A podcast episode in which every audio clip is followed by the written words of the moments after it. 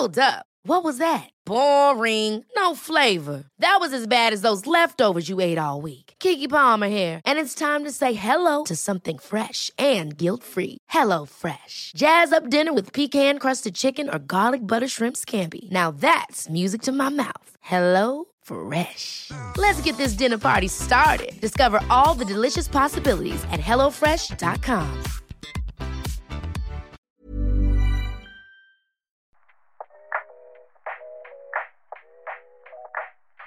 Bienvenue à toi dans le bonus de C'est quoi ta ref, épisode consacré aux répliques cultes. Et pour ce premier bonus, nous avons eu le plaisir de recevoir David Honora et Hugo Alexandre de la chaîne Calmos. Si on était à la télé, le bandeau sous leur nom serait spécialiste en comédie française. Leur format rigolo sur YouTube décortique ce qui fait justement la comédie française dans son ensemble. On vous invite vraiment à aller voir leur travail, c'est top. En attendant, je vous laisse avec ce bonus et cette première fameuse question, c'est quoi ta ref? Enfin, si je devais résumer ma vie aujourd'hui euh, avec vous, je dirais que c'est d'abord des rencontres.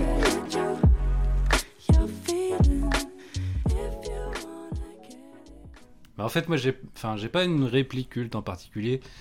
C'est plus, euh, j'ai des moments dans les films qui, me font rire parce que quel- quelque chose de drôle est dit, mais dans, une situation, et c'est pas forcément des trucs très. euh, qui claquent forcément beaucoup, comme chez Michel Audiard. Ça peut être. euh, par exemple, dans La Chèvre, à un moment, il dit curieuse méthode. Et c'est une, c'est une phrase qui n'a aucun intérêt, en fait, mais que je, que je sors souvent dans la vraie vie parce que euh, je trouve que c'est, enfin, cette phrase me, me, me plaît en, en soi. Et c'est parce qu'il répond à. euh, c'est une scène où. euh, je sais pas si vous avez vu La Chèvre. C'est Oui. euh, c'est, un, un PDG dont la fille est très très malchanceuse. Mm. Et elle s'est perdue au Mexique, ou elle, elle a été enlevée au Mexique, enfin on ne sait pas. Et euh, le psychologue d'entreprise envoie, euh, enfin a l'idée d'envoyer pour aller à, à sa, à recherche le mec le plus malchanceux qu'ils connaissent, qui est un employé de l'entreprise. Et donc qui est euh, escorté par un vrai détective. Donc le mec malchanceux c'est Pierre Richard. Et euh, le, détective c'est Depardieu.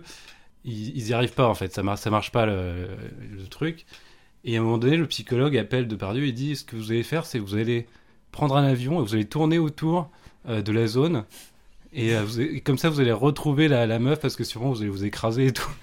Et donc Depardieu explique ça à Pierre Richard et lui dit Curieuse méthode.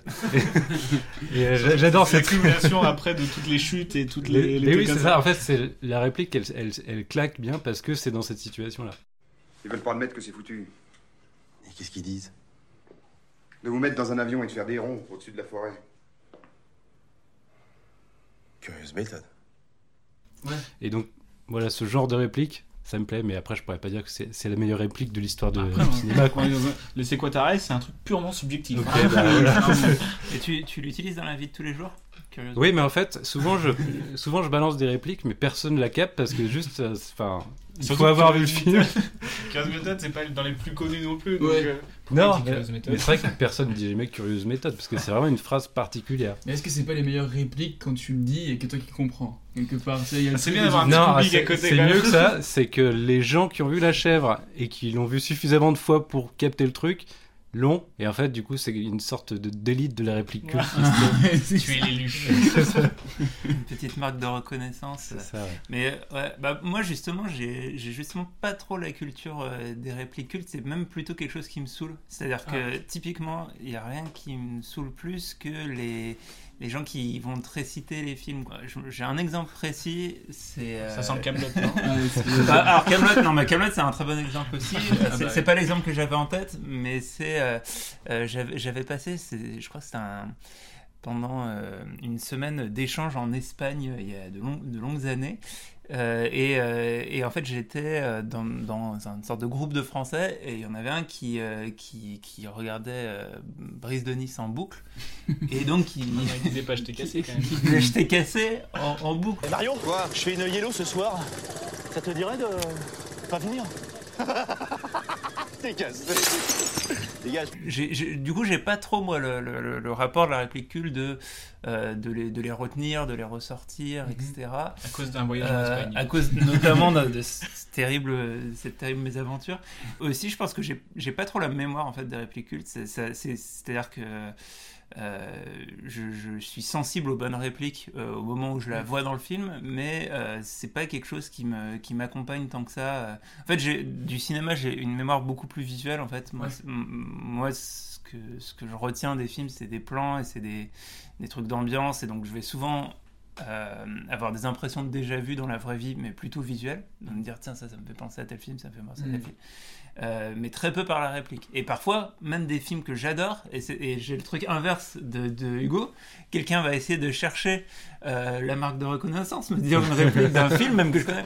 J'ai aucune idée de ce que. Je suis ton père. Mais qu'est-ce qu'il Oui, mais du coup, c'est pas élégant de demander un feedback de la part de la, de la personne qui sort la réplique. Justement, il faut que ce soit transparent. Euh, oui, mais tu, même si c'est même si transparent, tu sais que parfois il y a un petit moment de gêne. Ou, enfin, surtout surtout quand, quand la personne à qui tu parles est, est, euh, censée connaître le film ou est censée être cinéphile. Et moi, Oui. vraiment, le- la, la réplique. En fait, il y a- il y, a un certain nombre d'informations dans les films que je ne retiens pas. Typiquement, le, le nom des personnages. Ah moi, je peux regarder un film entier, j'ai aucune idée de comment s'appelle le personnage. Mais moi, je me dis, même dans la vraie vie, j'arrive pas à retenir le nom Bah, des ouais, Après, en fait, ça, ça dépend. Il y a des gens qui stockent certains types d'informations, par exemple les noms, Ouais. les noms des gens, les dates. Euh, moi, je stocke pas l'information, donc je ne sais jamais. Je me dis, tu sais quoi en 2013 Ben, j'en sais rien. Alors, par- je peux me situer par rapport aux coupes du monde, comme ça. mais, euh, le, donc, donc j'ai vraiment pas ce, ce- ce truc et je pourrais pas trop déclamer un monologue. J'ai des, des trucs courts euh, parfois que, que j'aime bien. Je sais que certains dialogues comiques vraiment conçus comme tels, on parlait de Francis Weber, moi, le, bah, par exemple la scène de, euh, dans le dîner de con, euh, juste le blanc, etc. Je sais que c'est le dialogue qui me fait rire. Il s'appelle Juste Leblanc. Ah bon, il n'a pas de prénom Je viens de vous le dire, Juste Leblanc. Leblanc, c'est son nom, et c'est juste son prénom. Hum. Euh, Monsieur Pignon, votre prénom à vous, c'est François, c'est juste? Oui. Eh bien, lui, c'est pareil, c'est juste. On a assez perdu de temps comme ça. Mais euh, un, je vais pas euh, le citer dans la vraie vie. Et deux, c'est- quand même pas le- ma, ma porte d'entrée principale euh, dans, les films. Donc, euh, en revanche, euh, les étudier, essayer de voir bah, comment ça fonctionne, comment, comment tu écris un dialogue, et toutes les questions autour de est-ce que ça doit sonner vrai, est-ce que ça doit sonner cinéma ou pas, etc. C'est des choses qui m'intéressent beaucoup. C'est Enfin, moi qui aime euh, aussi un cinéma français, euh, comment dire, euh, notam- notamment certains films de la, de la nouvelle vague, euh, où on, on va trouver que la manière dont le, le- le texte est dit est euh, particulier, dérangeant, euh, en- en- faux, ouais. décalé par rapport à la réalité, typiquement les films de- d'Éric Romer par exemple. Bah, c'est quelque chose qui m'intéresse. Je, je- je m'intéresse à comment ça sonne en fait. Bah, c'est une type de musicalité, mais c'est comme c'est ce qui fait aussi, je pense, une- dans les répliques cultes, c'est le fait que ça sorte un petit peu de, de la vie de tous les jours. C'est pas une phrase comme euh, curieuse méthode, on va pas le dire dans la vie, et c'est peut-être ça qui fait aussi que c'est culte. Ouais, certainement. et- ou le train de tes injures roule sur, sur les rails de mon indifférence. C'est vrai qu'on l'entend pas tous les jours. Quoi. Non, la- ce serait bizarre de s'énerver dans la rue comme ça. c'est clair. Que voulez-vous Ce qui est bien, c'est que notre deuxième euh, question, tu vois, c'était est-ce que vous êtes du genre à utiliser les répliques dans la vie de tous les jours? Bon, bah, David, on a dit non. Non mais euh, ouais. Non, c'est mais- la, c'est la classe américaine le truc Ouais. Ouais, Voilà. chez les Vinicius. Bah, c'est- j'aime pas les fans de la classe américaine parce qu'il Mais, est. il sort mais tout c'est vrai le temps. que, c'est vrai que quand tu sors cette phrase-là, effectivement, ça fait très très bizarre dans une conversation. Mm. Enfin, tu peux pas faire autrement Oui. que de la remarquer. Après, et, et d'ailleurs, on en a parlé dans, dans la vidéo qu'on a fait sur, euh, sur les tonfs flingueurs. En fait, il y a certaines répliques qui vraiment transcendent, transcendent le truc et rentrent dans le, le langage euh, commun, dans le langage euh, collectif. Oui, oui. Euh, et donc l'exemple qu'on donne, c'est euh, euh, il y, a, il y, a, il y a de la pomme ou il y a un goût. Je sais même pas bien la citer. Il y, a- il y- il y en a. Enfin la réponse, le- le- le- la partie intéressante je trouve de la réplique, c'est il y en a. Je lui trouve un petit goût de pomme, il y en a. Euh, Et, et on dit que ça c'est un truc, tu peux pas euh, goûter un alcool fort euh, à un moment sans que quelqu'un te, te, te sorte cette référence. Bah, tu vois, par exemple, il y en a. Ça peut être une réplique qui passe partout, alors que c'est pareil, c'est une, c'est une Ouais, voilà. phrase très très particulière et tu peux la citer dans la vie quotidienne. J'y trouve un goût de pomme. Il y en a. Et, et effectivement, et en fait, et en fait, ce que ce que je veux dire, c'est que c'est- cette référence, elle est, euh, elle est associée à la situation, quoi. Oui, voilà, c'est Euh, ça. Un, un- un autre exemple, mais qui est bon, qui est peut-être moins commun comme euh, comme réplique, mais euh, et c'est pas vraiment une réplique d'ailleurs, c'est c'est une chanson, mais si t'es sur un télésiège qui s'arrête, le fait de, de chanter Non, Étoile des neiges et tout. Enfin, c'est un truc, c'est- c'est c'est rentré dans les mœurs. Ah bah oui, et il oui, y a, et y a un truc qui, euh, qui, qui, qui, euh, qui l'amène comme une évidence. Et limite, tout le monde se regarde, tu peux pas te retenir. Enfin, Ouais, il y a ce truc-là, je suis d'accord. Et ce ouais. qui est ouf, c'est qu'il y en a, ils vont la citer alors qu'ils ont même pas vu le film, par exemple. C'est Ouais. ce qui se passe Bien sûr. dans beaucoup de répliques qui sont dans qui sont- que- qui ont dépassé le- plus que, Oui, c'est que ça. le film. Quoi. La, la, la réplique a survécu euh, au film. Ouais. Et dans pourquoi ce tu chantes ça Mais ce que- ce que- ce qu'on disait sur euh, Curious Method ou sur Il y en a, moi ça me fait le même avec, euh, je me suis rendu compte là en en parlant, avec euh, le j'écoute de, euh, dans SS. Il dit, Ouais. il juste j'écoute. Bah, c'est pareil, quand je suis en conversation et tout, j'ai quelqu'un qui me dit, il faut que je te dise un truc, je dis juste j'écoute. Ouais. C'est pareil, c'est quelque chose qui va dans le contexte. Moi, je dis souvent habile, Oui, par habile, exemple. bah oui, habile. C'est clairement, ouais, Ouais. c'est- Habile. Et Bah, c'est vrai que certains mots parfois vont, vont déclencher, euh, euh, déclencher le dialogue ou tu vois je pense euh, c'est- une bonne situation Ouais. ça scribe machin enfin ça, c'est des trucs qui vont parfois être déclenchés Mm. par par le mot par exemple situation il n'y a pas de bonne mauvaise situation Alors, sur ça, j'ai un, truc à dire, c'est que. Objection, votre honneur. Parlez tu trouves que c'est pas un bon monologue si, si, c'est un très bon monologue, mais euh, il y a le- mec qui fait du biathlon, là, comment il s'appelle? Ah Martin oui c'était pas, Ouais. Martin Fourcade, qui, refait tout, tout le truc. Ouais. C'est un petit côté euh, un peu gênant qui, Bah, qui me- qui me déplaît. c'est exactement ce que je, je pointe C'est de la poésie. Ouais. c'est que le problème des gens, c'est que c'est pas pas Edouard. Baird. C'est pas, c'est pas du jardin. En fait, quand ils, quand ils refont les répliques, ils les font mal. Oui, c'est En ça. fait, c'est ça. C'est comme si, c'est comme si tout le monde se sentait légitime à chanter euh, à tout bout de Ouais, un peu en disant bah quoi, pourquoi je Non, mais en chante- plus, il y a, il y un truc en plus sur le monologue d'Edouard Baird, c'est que c'est une impro en Ouais. fait, c'est pas un truc Oui, écrit. en plus, c'est C'est-à-dire ça, que ouais. c'est- Ouais, c'est vrai. enfin, restituer à la, à, à la virgule près une impro, je trouve ça hyper bizarre. Ouais, je suis Franchement, le d'accord. truc de Martin Fourcade, au final, c'est long.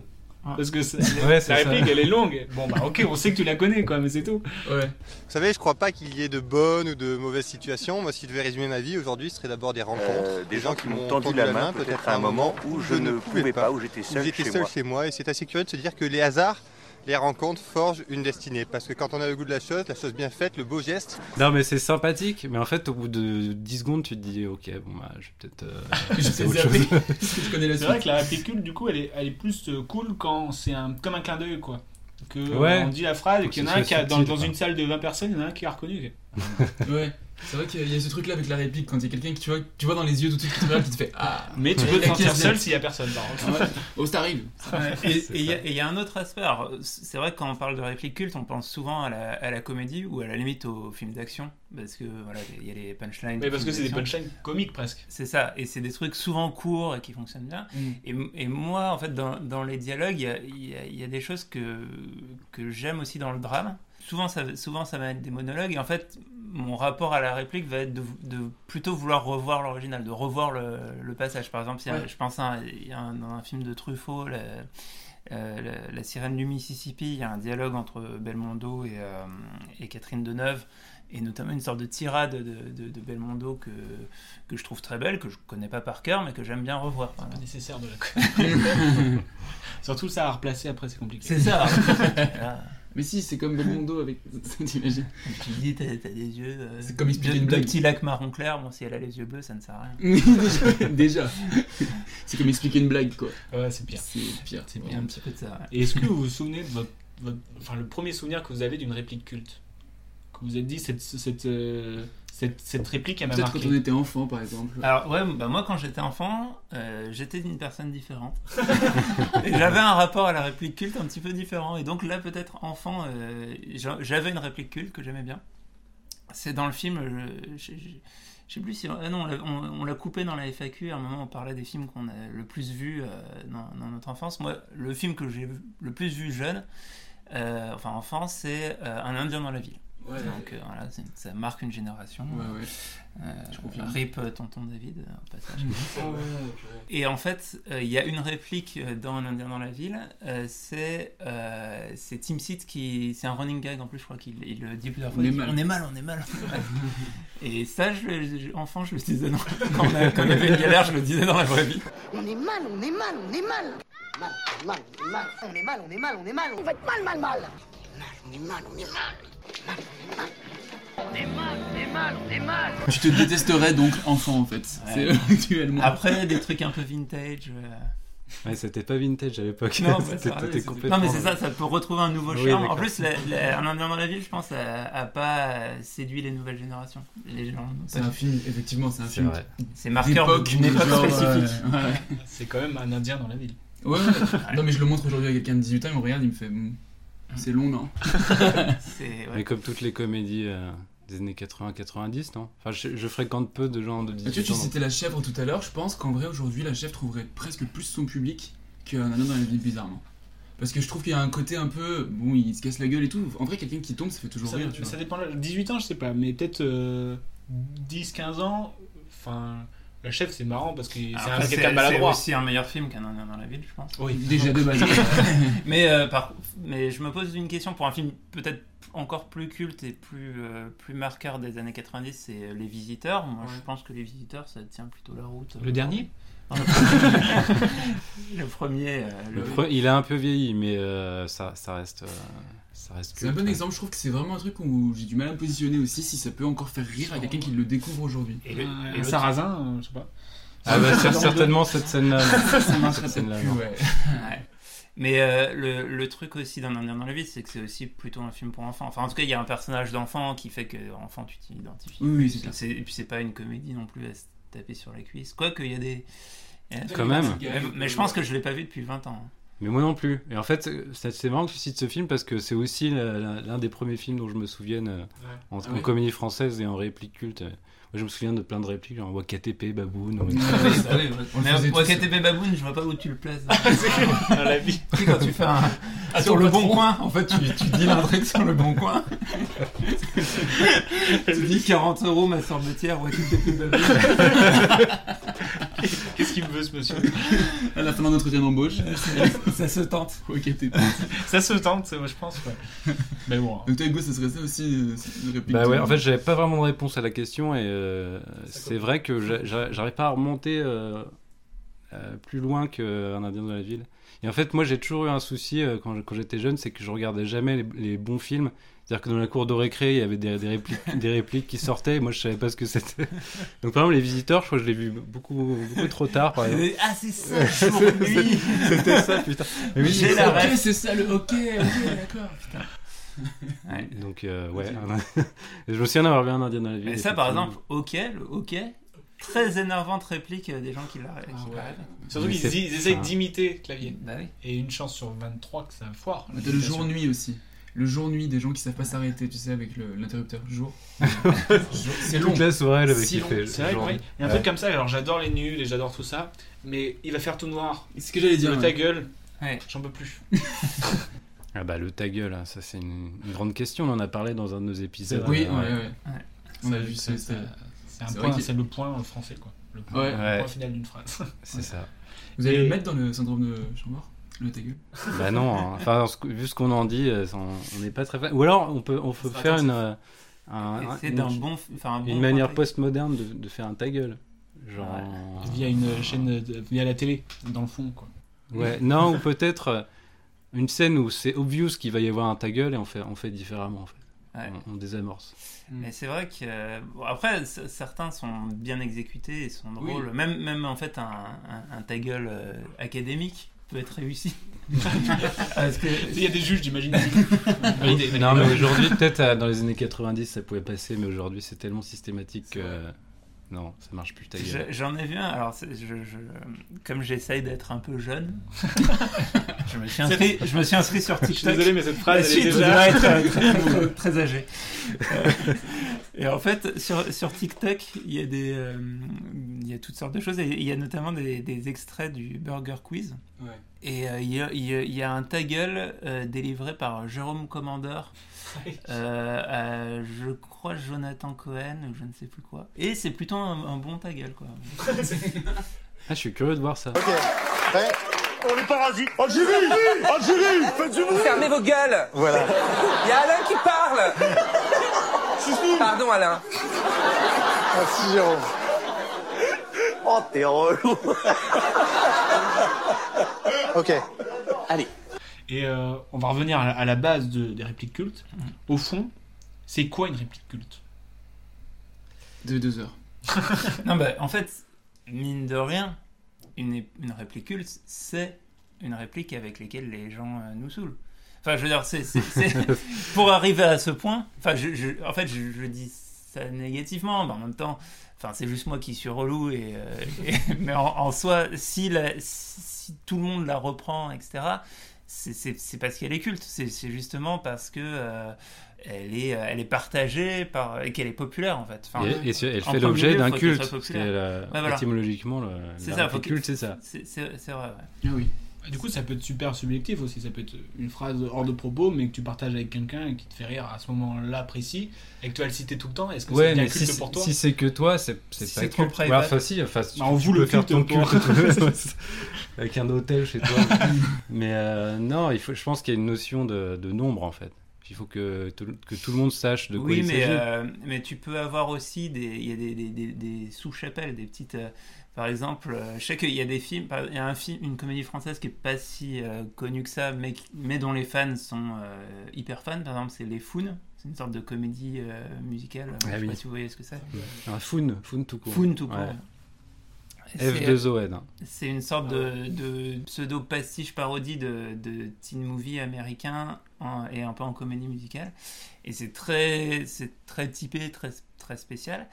Ceux qui sont fans de ça, il y a- je sais pas si on devrait parler Il y a un des groupe auditeurs, Facebook. mais Il y a un groupe Facebook. il y a sûrement un groupe Facebook, euh, bah, vont, vont connaître les, les répliques par cœur. Après, tu, tu peux être euh, en fait sur des trucs un peu plus en marge, et en fait, juste suffit d'avoir la, la communauté qui va partager euh, ça, quoi.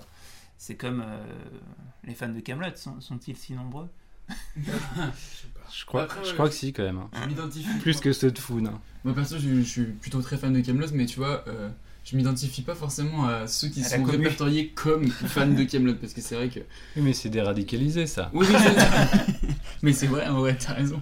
A vraiment des mecs qui Si sont on nous très- prend hors contexte, j'ai l'impression qu'on fait une émission euh, politique, religieuse, tu sais. ouais. mais c'est vrai, c'est des radicaux. Faut- Non, mais c'est vrai. Quand on est. Mais en euh, même temps, c'est c'est- pacifique. c'est intéressant.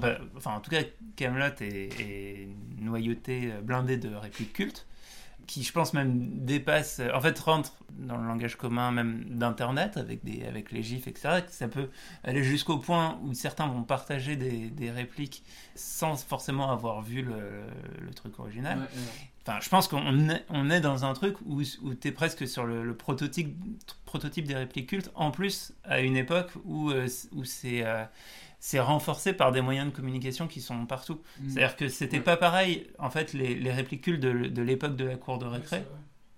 C'est pas le même mode de diffusion. Oui, d'ailleurs, chez les adultes, comment ça se diffusait la réplique culte? Bah, À la machine à café Ouais, ou- ou c'était l'oncle au repas de famille qui faisait une Ah.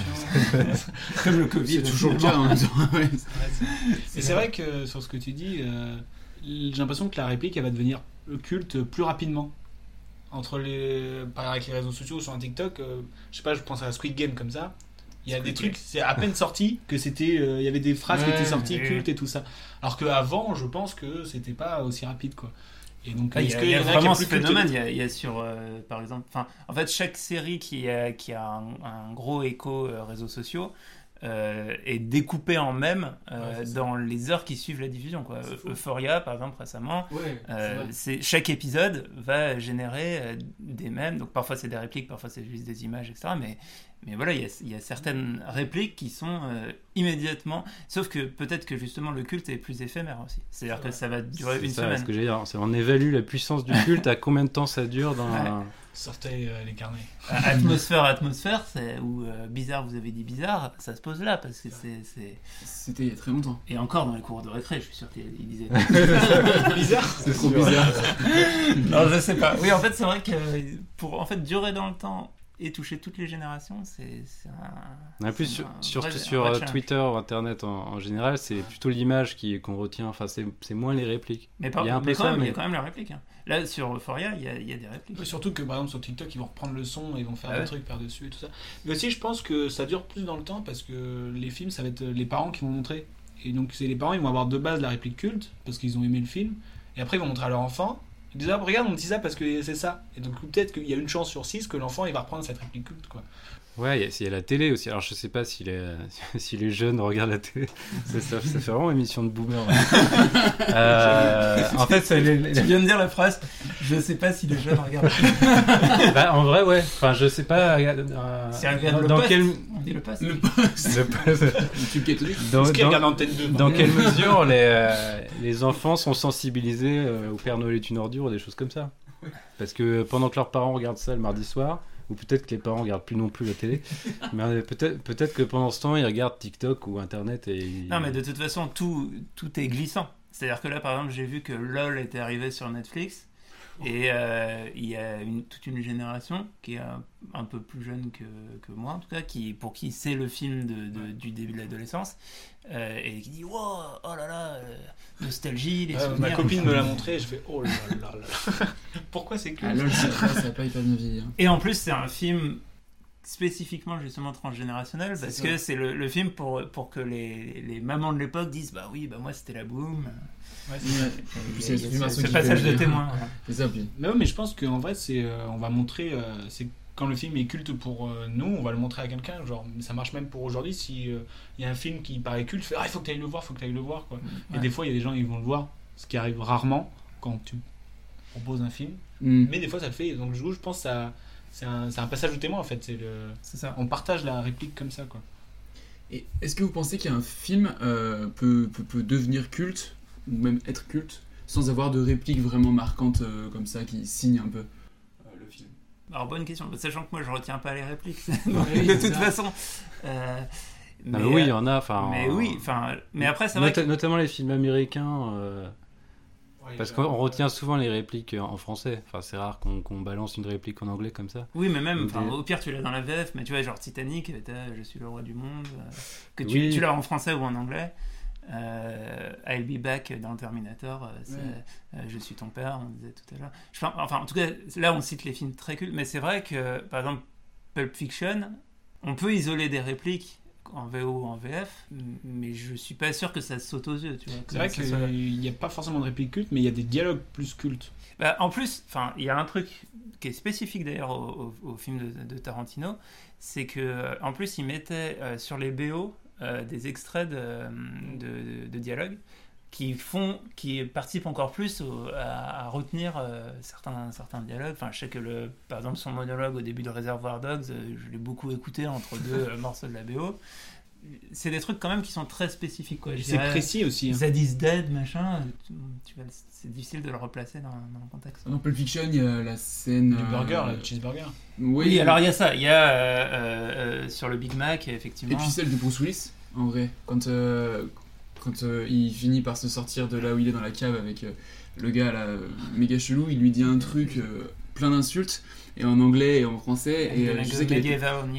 Euh, ouais, quelque chose. Je vais- je vais- et, et c'est en français, je vais te la faire façon bien moyenâgeuse. Oui, un, un truc un peu comme ça. Mais même, il a tout un truc où il dit. euh, Enfin bref, je vais pas le dire parce que c'est vraiment vraiment l'extrait. Je vais mettre l'extrait, Vraiment, il faut biper. Mais ouais, ouais, ça revient, mais c'est pas euh, comment dire évident, évident. Si t'es pas un fan de ce film-là particulièrement, elle te revient pas aussi facilement. Mais que- je pense que c'est plus le dialogue en fait qui est culte que juste la réplique. Ouais. C'est l'ensemble euh, de qui fait, Ouais.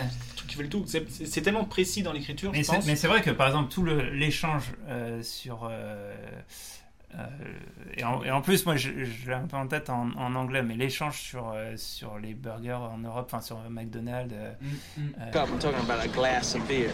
And in Paris, you can buy beer in McDonald's. And you know what they call a, a, a quarter pounder with cheese uh, in Paris? They don't call it a quarter pounder with cheese? Oh man, they got the metric system. They wouldn't know what the fuck a quarter pounder is. And what do they call it? They call it uh, Royale with cheese. Royale with cheese. That's right. What do they call a Big Mac? Big Mac's a Big Mac, but they call it Le Big Mac. Le Big Mac. il est trop long en fait il n'y a pas y a pas une réplique spécifique est Et isolée. même ça se rapproche plus de la vérité finalement. C'est plus d'une conversation qu'on pourrait avoir dans, dans la vie de tous les jours.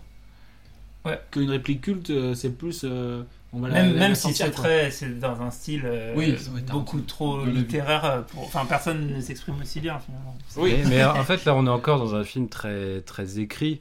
Donc, on pourrait envisager qu'il y ait des répliques cultes, mais je pense à Un jour sans fin, par exemple, qui est une, une comédie culte. Euh, je pourrais pas citer forcément de Ouais. Ah, euh, si, moi aussi. Ah. Il est 8h du matin, il. T'as des bottes, mon pote, t'as attrapé des bottes. Ah oui, bon, il y, en a un peu que. Il y, a y toujours Ah, des, des puis, choses qu'on et- retient parce qu'on voit, on voit le film en boucle. Et, c'est pour ça, enfin, je- en continuant à y penser, je pense vraiment que. En tout cas, c'est pas du tout spécifique au cinéma français et le, et le cinéma américain est. Et, et dans tous les genres, euh, tu vois, Court Forest, il y a, il y a- Ouais, il y a- ouais. il y a beaucoup de. Ou Retour vers le futur, tu vas voir. euh, Après, peut-être dans les films d'horreur, certains films d'horreur, mais encore pareil, dans les films Mais je d'horreur, pense que ça peut, répliques ça, peut- très- ça peut- on n'est pas obligé de forcément avoir des répliques, mais ça peut aider. Mais pour euh, faire référence euh, à l'épisode précédent de C'est quoi ta ref, on parle des musiques. Et aussi, la musique rend euh, un film, peut rendre un film culte. Hmm. Et donc, en fait, ça dépend. Il y a tellement de choses qui fait qu'un film peut devenir culte que des fois, ça peut, ça peut- la- réplique peut passer au travers. Des fois, ça peut être la- le film, la, la musique. Enfin, c'est Ouais, un ensemble, Mais, mais c'est vrai que ce qui est intéressant, ce que tu dis, c'est que euh, dans la définition qu'on donne euh, au culte, c'est il y a le- la manière dont le film euh, rejaillit dans la, dans la vie quotidienne. En fait. Mm. Donc il y a potentiellement tous les éléments euh, de promo du film, par exemple les affiches, les choses comme ça, les, enfin, le fait de... euh, je sais pas, j'ai- un, film comme Orange Mécanique, tu vas pouvoir avoir des visuels ou des, ou des, ou des, des éléments de, du film qui vont rejaillir. La musique d'Orange Mécanique, euh, comme c'est euh, Beethoven, euh, ça, peut être associé au film, mais ça vit aussi complètement indépendamment. Euh, moi, en tout cas, j'ai pas en tête de réplique particulière, mais, mais c'est clairement un film culte qui, euh, qui, qui peut réapparaître dans, la vie manières par, par de- différentes. par des manières différentes. En parlant de répliques qui réapparaissent dans, dans la vie de manière différente, par exemple, je me souviens que dans les manifs des Gilets jaunes, il y avait eu une pancarte On en a gros. Euh, et elle était de part... Enfin, elle avait un peu tourné en France. En fait, photo. ils sont plus nombreux que ce que je disais. Tu vois, ils sont de partout, hein, vraiment. Donc, euh, non, non, c'est clair. Je pense que c'est ça aussi, c'est quand ça rejaillit ailleurs. On parlait de Martin Fourcade et tout, en vrai, tu vois, ça aussi, c'est une preuve que c'est c'est Et au bien. final, je pense Et que les politiques, de temps en temps, qui vont faire un petit truc comme Ouais. ça aussi pour se paraître un peu. Bah, Valérie Pécresse a, a- a- a fait une très belle euh, mise cité- en, perspective les de la, guerre des étoiles. Mais je pense que c'est quelque chose en fait au final qu'on contrôle pas vraiment quoi.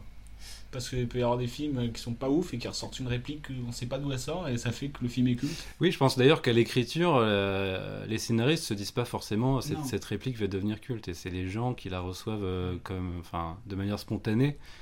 Oui, et comme on- et c'est aussi quelque chose dont on parlait dans la, dans la vidéo sur les tontons flingueurs, il y a aussi tout le processus euh, entre l'écriture et la restitution au spectateur. Et un aspect très important, c'est le, c'est la, la manière dont ça va être joué, quoi. Et c'est vrai que c'est, c'est pas pareil euh, si c'est euh, Schwarzenegger qui dit I'll be back ou si c'est Jean-Paul Rouve, quoi. Enfin, c'est vrai. Quoique ça peut être très marrant. Bah, Les tuches, tiens, bon exemple, les tuches, pas mal de répliques cultes aussi dans les, dans les tuches, Ouais. Alors que le film. bref. Bah non, je mais après. Et c'est pareil, Jean-Paul Rouve raconte qu'ils avaient aucune prétention quand ils ont fait le film, Bah, c'était comme ça, et, et ça a pas forcément très très bien marché au début. Ça a fait 1 ou 2 millions d'entrées, je crois. Mais c'est quand c'est passé à la télé que c'est devenu euh, quelque chose de- Ouais, ce qui est un phénomène, ça c'est assez, euh, assez fréquent en fait, qu'un film devienne culte euh, a posteriori. Quoi. Ouais, les bronzés font du ski, on fait- bronzés, on fait moins d'entrées que- ça comme exemple. Les, les deux bronzés euh, ont- sont devenus cultes à la télé quoi, par les multi-rediffusions. Et c'est ça qui a permis euh, aux trois de cartonner en salle. Ouais. Euh, c'est parce qu'il y avait le phénomène euh, culte qui précédait. Quoi. Bah, c'est ça qui a fait qu'il y a eu un 3 d'ailleurs. Et oui. Je suis allé le voir au cinéma. On Non. passe à autre chose. Allez, on passe à autre chose. C'est forcément. Enfin, tre- combien 13 millions? Il y a eu énormément, ouais, ouais, je me souviens, c'est un truc de fou. C'est Plus de triste. 10 millions. ouais. Non, parce que du coup, vous décortiquez euh, l'humour euh, français sur votre chaîne YouTube qui s'appelle Calmos. Tout à fait. Voilà. Euh, comment vous est venue l'idée? De créer cette chaîne YouTube pour, euh, pour parler de ça Euh, bah déjà, il faut dire qu'on a travaillé ensemble pendant une, presque une dizaine d'années Sur Vodcaster euh, sur Vodcaster, qui est le, le réseau social du cinéma. Et en fait, euh, bah, c'est là qu'on s'est connus et qu'on s'est rendu compte qu'on avait des centres d'intérêt communs, donc notamment le cinéma et, Et aussi, et aussi les, les comédies françaises. Et bah, en fait, on s'est rendu compte que sur YouTube, beaucoup de gens parlaient de cinéma, mais très peu de gens parlaient de- des comédies, et en, par- en particulier des comédies françaises. Et quand ça arrive, euh, en général, c'est pour dire du mal à des comédies françaises, ou alors choisir une comédie française pour taper dessus. Euh, et donc on s'est dit que c'était injuste. Les justiciers. fallait- J'allais dire, ouais. On a mis un petit masque et puis. euh, C'est les Batman des comédies françaises. Donc euh, ouais non bah été vraiment ça notre rapport. Le, le- le- avant de trouver le nom euh, du format qui s'appelle Rigolo, euh, on avait plusieurs euh, plusieurs titres de, de travail. Il y en avait il y en avait un je crois c'était quelque chose comme la comédie c'est du sérieux. Enfin il y avait cette approche aussi de euh, se dire allez c'est vrai que la comédie c'est un truc qui paraît trivial mais en fait pour que ça fonctionne ça demande du travail, ça demande un En savoir-faire. plus, c'est un, genre qui est, il y, a, il y a beaucoup de comédies. C'est ça. Et donc, forcément, on va, il y a beaucoup de navets, entre guillemets. Mais il y en a qui sont très bons aussi.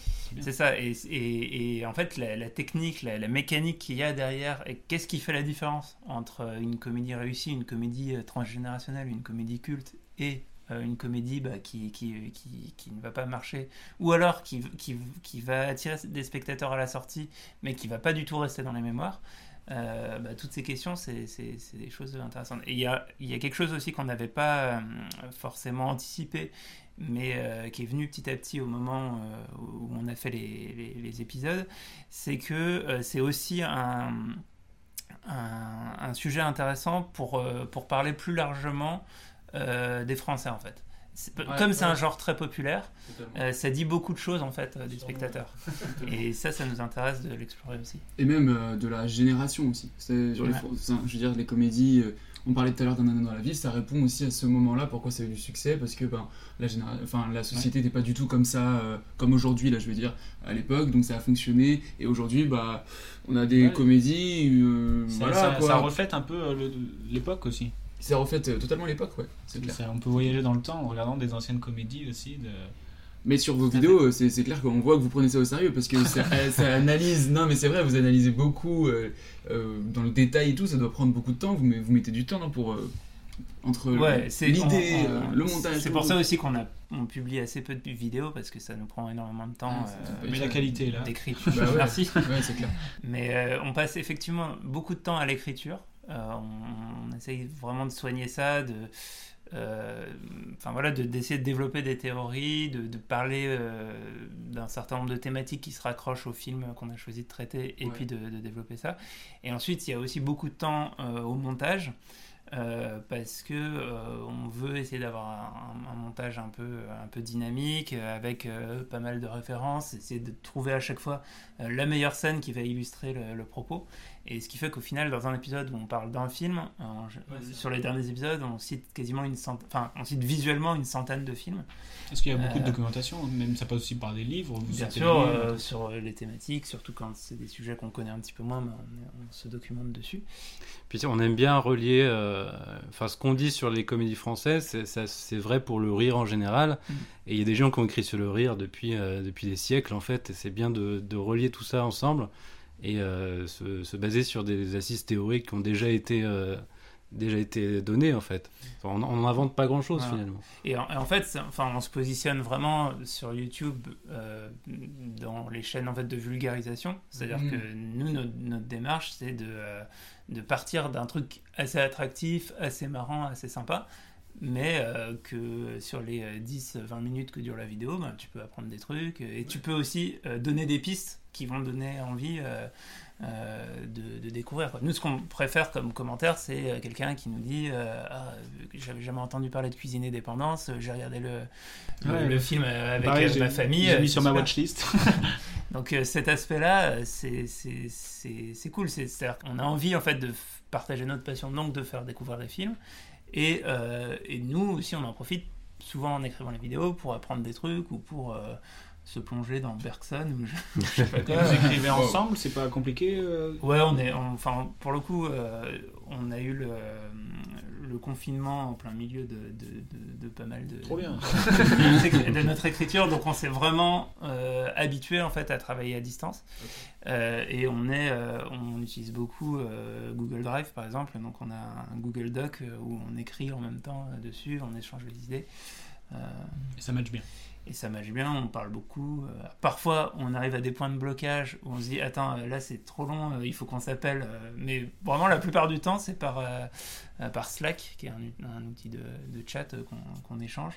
Et on a des très très longues conversations euh, sur chaque virgule euh, des textes. Quoi. Et vous vous donnez des devoirs, faut que tu regardes ça, faut que tu... Ouais, bah ça, oui.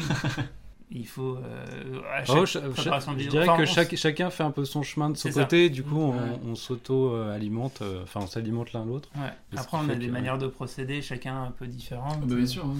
Euh, Il y a un truc qui est pas mal, finalement, dans le fait qu'en tout cas sur ce format-là, on met du temps à les écrire, c'est que ça ouvre euh, davantage euh, de chances aux, aux- aux- aux coïncidences, en fait. C'est-à-dire que ça, ça arrive souvent que pendant l'écriture d'une vidéo, on, tombe, on voit un film ou on voit quelque chose et on se dit ah bah oui ça résonne avec ce qu'on est en train fait, vous d'écrire. prenez chacun un chemin différent et des fois les Ouais. chemins ils se croisent, c'est ça C'est, un peu ça. C'est, ce, ce que, ce que je veux dire, c'est que. euh, faudrait que j'ai un exemple précis, mais il y en a, il y en a pas qui me vient. Mais euh, sans le savoir, quelque chose qui n'a, rien à voir en termes de référence, de, d'époque ou quoi, va, euh, en le rapprochant de notre sujet, devenir très pertinent ou va pouvoir illustrer euh, très bien. Et, et en fait, ça, le- pour le faire, euh, on bénéficie en fait du temps qu'on met à écrire parce que euh, en fait si tu pars en tunnel euh, sur par exemple les bronzés et tu te dis bon bah c'est le splendide on regarde que les films du splendide on parle que des films du splendide etc tu vas pas forcément avoir une référence qui n'a rien à voir mais en fait qui apporte beaucoup à la réflexion et qui met en perspective euh, tel truc Parce que c'est des personnages qu'on va retrouver dans d'autres films, euh, des trucs comme ça. oui, et c'est- aussi les, les- Par exemple, pour comprendre les stéréotypes de la comédie française, souvent ce qui va être utile, c'est de les confronter à comment ils font les Américains. Donc, par exemple, sur, euh, pour rester sur l'exemple sur les bronzés, euh, on réfléchit à- à- au thème des comédies de vacances dans, dans le cinéma français. Comment ils font les Américains? Euh, qui ont un rapport euh, au voyage, euh, aux vacances, qui est quand même assez différent de la France. Le rapport au congé payé aussi est très différent. Et pourtant, ils font aussi beaucoup de films de vacances. Mais les films de vacances américains sont différents. Et donc, même si c'est pas évident en fait, en- en- au départ, en partant des bronzés, d'aller voir un, un film américain sur, euh, euh, par exemple, National Lampoon's Vacation, le, le- le fait de le voir va nous donner d'autres idées et va servir. euh, Ça va refléter autre chose. euh. c'est ça. C'est parfois le, le point de comparaison euh, donne, euh, donne des idées. Et pour revenir sur une de vos euh, vidéos rigolos, vous en avez fait une sur les répliques cultes, justement sur prenant le base les tontons flingueurs, et vous dites d'une réplique culte qui peut se jouer en trois points une excellente maîtrise de la langue, correspondre au personnage et le contexte. Comment vous avez déterminé ces points? Alors, c'était. euh, en fait, c'est une analyse qui concerne surtout Audiard, pour, notamment pour la maîtrise de la langue. Parce que lui, euh, en fait, il a, c'est un très très grand lecteur depuis tout jeune. Et en fait, euh, lui, son, son horizon, c'était Céline, c'était des, des- En fait, il avait vraiment une culture très littéraire, quoi. Et c'est quand il a vu que Prévert faisait, des- faisait des scénarios, écrivait des scénarios, qu'il s'est dit, moi, moi aussi, j'ai envie de faire ça. Et donc, on est parti de lui au départ. Et, euh, et on, on essaie d'avoir une réflexion un peu plus globale. Et euh, c'est euh, le, le fait qu'une réplique soit véhiculée par un personnage, c'est c'est quelque chose que, qui que tous les scénaristes conseillent en fait. C'est-à-dire que D'ailleurs, le problème de toutes les comédies françaises qui, ne- qui ne marchent pas actuellement, c'est que souvent, il n'y a, pas- il y a pas de personnage. Tu as, un high concept, par exemple, qui, est, qui est super cool, mais en fait, tu n'arrives pas à trouver qui sont les véhicules pour, euh, pour, euh, pour emmener le, le spectateur. Quoi. Et, euh, et en fait, le contexte, ça va aussi avec le personnage. C'est-à-dire que si t'as pas de situation, en fait, ta réplique, elle peut pas, elle peut pas opérer. quoi. Ouais, mais c'est ce qu'on disait de toute façon au tout début de l'émission sur la chèvre, c'est exactement, Exactement ça. ce que j'allais dire, ouais. C'est ça. exactement Voilà. Donc en fait, c'est juste, bah, c'est en réfléchissant sur le sujet et justement en, en lisant ce que, ce que des, des, des gens euh, dont c'est le métier racontent de, de, de ce sujet qu'on arrive à élaborer euh, des. Et, et effectivement, dans, dans cette réflexion, euh, on, on a aussi avancé par la négative, c'est-à-dire que parfois, euh, c'est euh, intéressant de voir justement les répliques, cul- les répliques cultes, les bonnes répliques, etc. Mais en fait, il faut aussi voir celles qui sont ratées. Parce qu'en fait, c'est en voyant celles qui sont ratées, tu te dis, Ouais, qu'est-ce qui cloche là alors que ça fonctionne très bien dans les tontons flingueurs et, et par ce- cette comparaison-là, on arrive à, à mettre en place. euh, Comme je disais, il faut voir des films mauvais pour se rendre compte qu'il y en a qui sont bien. non mais c'est vrai, c'est hyper important. Je pense que euh, dans la construction d'une cinéphilie, c'est Ouais, important de, de, de, de voir en fait tout type de film. En fait, c'est pour connaître le froid et le chaud, il faut aussi voir du tiède. En fait, faut. D'ailleurs, C'est une très- belle phrase,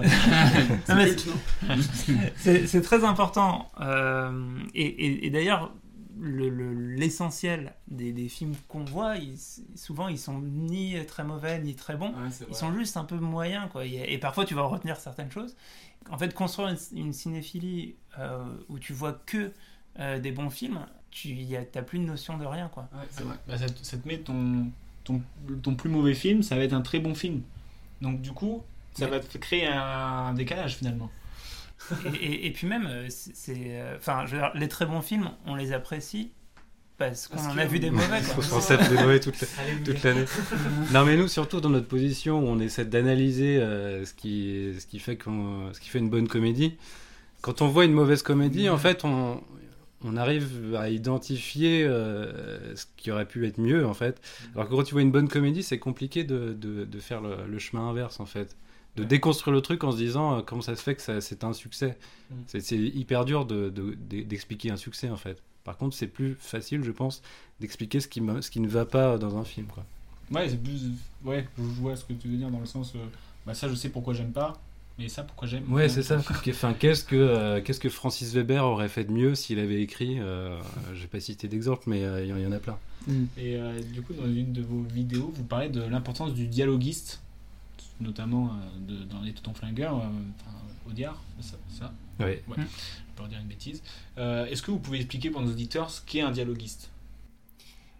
Euh, ben, en fait, le, le- le truc qu'on notait, c'est que pendant longtemps, euh, dans le cinéma français, ça a été un poste spécifique euh, mentionné au générique, etc.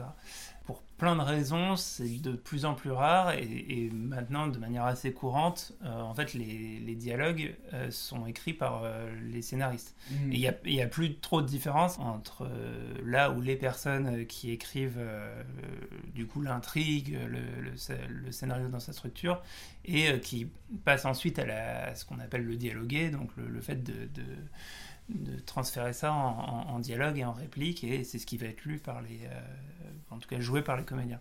Et euh, il y a une tradition euh, dans le cinéma français en particulier et depuis euh, le début du parlant, de donner un rôle important au dialoguiste. Donc c'est euh, la personne qui, euh, on lui dit, bah, il y a une scène, il se passe ça entre les deux personnages, mais qu'est-ce qu'ils se disent?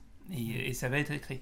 Dans l'histoire du cinéma, il y a une, euh, au début du parlant, il y a un courant important dans le cinéma français qui s'appelle le réalisme poétique, avec euh, des films, euh, le, grand grand film de cette époque, par exemple, c'est euh, Les Enfants du Paradis.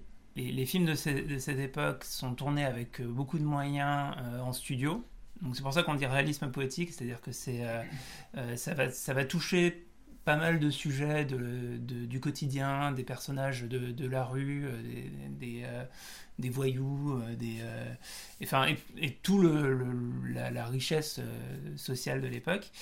Et en fait, au, au dialogue, euh, on va retrouver des poètes, et notamment Jacques Prévert et quelques autres euh, qui vont faire vraiment le, le- le style euh, de, de- de- de ce, de ce cinéma avec un parler qui emprunte beaucoup au langage populaire et en même temps qui le place dans un registre poétique. Donc on va avoir, euh, voilà, donc- et il y a par exemple une réplique culte dans, dans Les Enfants du Paradis euh, qui est, euh, euh, et c'est une réplique qui est- c'est dit ironiquement, enfin qu- quand moi je, je vais essayer de la redire, ça va paraître peut-être romantique, mais c'est, euh, elle dit euh, euh, Paris est si petit pour ceux qui s'aiment comme nous d'un aussi grand amour. Bon, elle le dit avec une gouaille, euh, machin, mais ça paraît beau, alors, sauf qu'elle le dit pour se foutre de la gueule du, du- du gars. Dites-moi au moins quand je vous reverrai. Bientôt peut-être, sait-on jamais avec le hasard. Oh, Paris est grand, vous savez. Paris est tout petit pour ceux qui s'aiment comme nous d'un aussi grand amour. Voilà, c'est ce, ce- ce type de, ce type de registre, ce type de choses. Et, euh, et en fait, avec le temps, euh, ce, ce poste du, du dialoguiste c'est un petit peu perdu, même s'il arrive, euh, j'ai pas d'exemple récent, mais ça, ça arrive que, que, que- Je sais pas si on peut vraiment appeler ça un dialoguiste, mais en réalité, ce que tu dis d'emprunter du, euh, du langage populaire pour le remettre dans un truc qui pourrait être politique ou en l'occurrence médiéval, en vrai, dans, dans Camelot, c'est un peu ce qu'il Ah bah bien fait. sûr. C'est un De peu toute façon, euh, euh, Astier, je, je sais pas s'il se revendique euh, Ben, officiellement, mais en tout cas, c'est évident que, que Audiard a, Ah bah a eu une importance sur, sur. On est d'accord que c'est Audiard qui a écrit les acteurs aussi? Ou pas, non, pas c'est pas c'est pas Audiard. c'est Blier. C'est Blier. Mais oui, bah c'est Blier. Mais, alors Blier, voilà. mais, mais Blier aussi, Blier descend aussi d'Audiard dans le, dans le style. euh, De toute façon, Blier aussi, est le- Bertrand Blier, est le fils Bah de oui. Bernard Blier, Bah qui oui, était un des grands acteurs de, de Michel Audiard, hein, un sûr. de ceux qui, qu'on explique aussi dans la vidéo, euh, maîtrisait le mieux le- la manière de parler, cette Ouais. sorte de gouaille euh, un peu. euh, un peu parisienne, euh, très euh, virile en fait, euh, qui- Ouais. qui, qui fonctionnait bien sur les dialogues de Diard. Et, et ce style-là, très spécifique, c'est un dérivé de ça Ah qu'on ouais. retrouve dans Camelot. Et dans Camelot, il y a ce, ce- cet ajout, euh, ce décalage comique qui est de, ben, de faire parler des, des- des mecs du Moyen Âge comme euh, des personnages de Diard. C'est ça qui est marrant. Et, euh, et donc oui, il y, a- il y a cette filiation-là qui passe effectivement par Blier, qui était aussi quelqu'un qui, qui allait chercher... Mais, mais voilà, par exemple, Blier, c'est un exemple d'un cinéaste qui arrive du coup après cette période, cette grande période des dialoguistes. Il arrive après la nouvelle vague, et la nouvelle vague a marqué un, un- un tournant euh, où euh, le cinéma français se met à faire des films moins chers, euh, tournés avec des caméras plus légères dans la rue, et va chercher une autre forme euh, de réalisme Ouais. qui va être parfois euh, des, des, des, des choses justement moins écrites. Et C'est surtout, un- c'est un autre courant, quoi. surtout, à partir de la nouvelle vague, le scénariste et aussi le réalisateur et aussi le dialoguiste, en fait, c'est l'auteur fait tout. l'auteur. Donc en fait, les- et la notion d'auteur va un peu tout écraser. Euh, donc, euh, Du coup, donc, ça, ça- le dialogue, ça ça fait un peu. pas. Ça, ça tient à une époque, quoi. De... C'est pour ça qu'aujourd'hui, il n'y en a plus, c'est que ça, ça marche plus comme ça. Bah, ça, mais, mais ça pourrait, voire ça devrait re- refonctionner comme ça. Parce que, en fait, disons que le cinéma s'est enrichi et s'est explosé en, en plusieurs, euh, en plusieurs pôles, en plusieurs Ouais. tendances. Euh, parce qu'il y, y a eu euh, donc des, films d'auteurs euh, qui parfois peuvent être très écrits, mais par une vision globale qui, met ensemble le, texte, l'image, et- etc. Il y a aussi le, cinéma, au contraire, très réaliste. dans la veine de Piala ou peut-être Keshish plus tard qui va avoir un rapport différent au dialogue et qui va faire des choses moins écrites, va donner plus de liberté aux acteurs. Et donc on, va avoir des, des, manières de parler et des, euh, des manières de jouer euh, qui à mon avis sont pas très euh, comment dire adaptées à, sortir de la réplique culte encore que mais et et, et puis au milieu de ça on a un retour des comédies très produites dans lequel euh, normalement il faut de la punchline et, et, et c'est- non mais en fait c'est un, un ensemble c'est à dire que comme disait Hugo tout à l'heure il faut aussi des personnages. C'est à dire que tu peux pas euh, isoler même un euh, par exemple, en France, on a plein de très bons punchliners, euh, c'est les rappeurs. C'est-à-dire que finalement, le, le- si on va très très loin dans, la, dans, la, dans la descendance euh, de- des, des auteurs de l'époque, on pourrait on réinventer un nouveau réalisme poétique de 2022, alors euh, avec en prenant euh, Necfeu à la place de Prévert. Enfin, il on pourrait imaginer des trucs comme ça. Ah, mais c'est vrai, hein, franchement. Et, Non, euh, mais on a aussi des acteurs qui savent faire ça. Genre Poulvord ou Jonathan Ouais, Cohen. Poulvord, ou. C'est ça. Qui vont euh, être, mais alors eux, dans leur propre construction, de leur propre langue, et ça.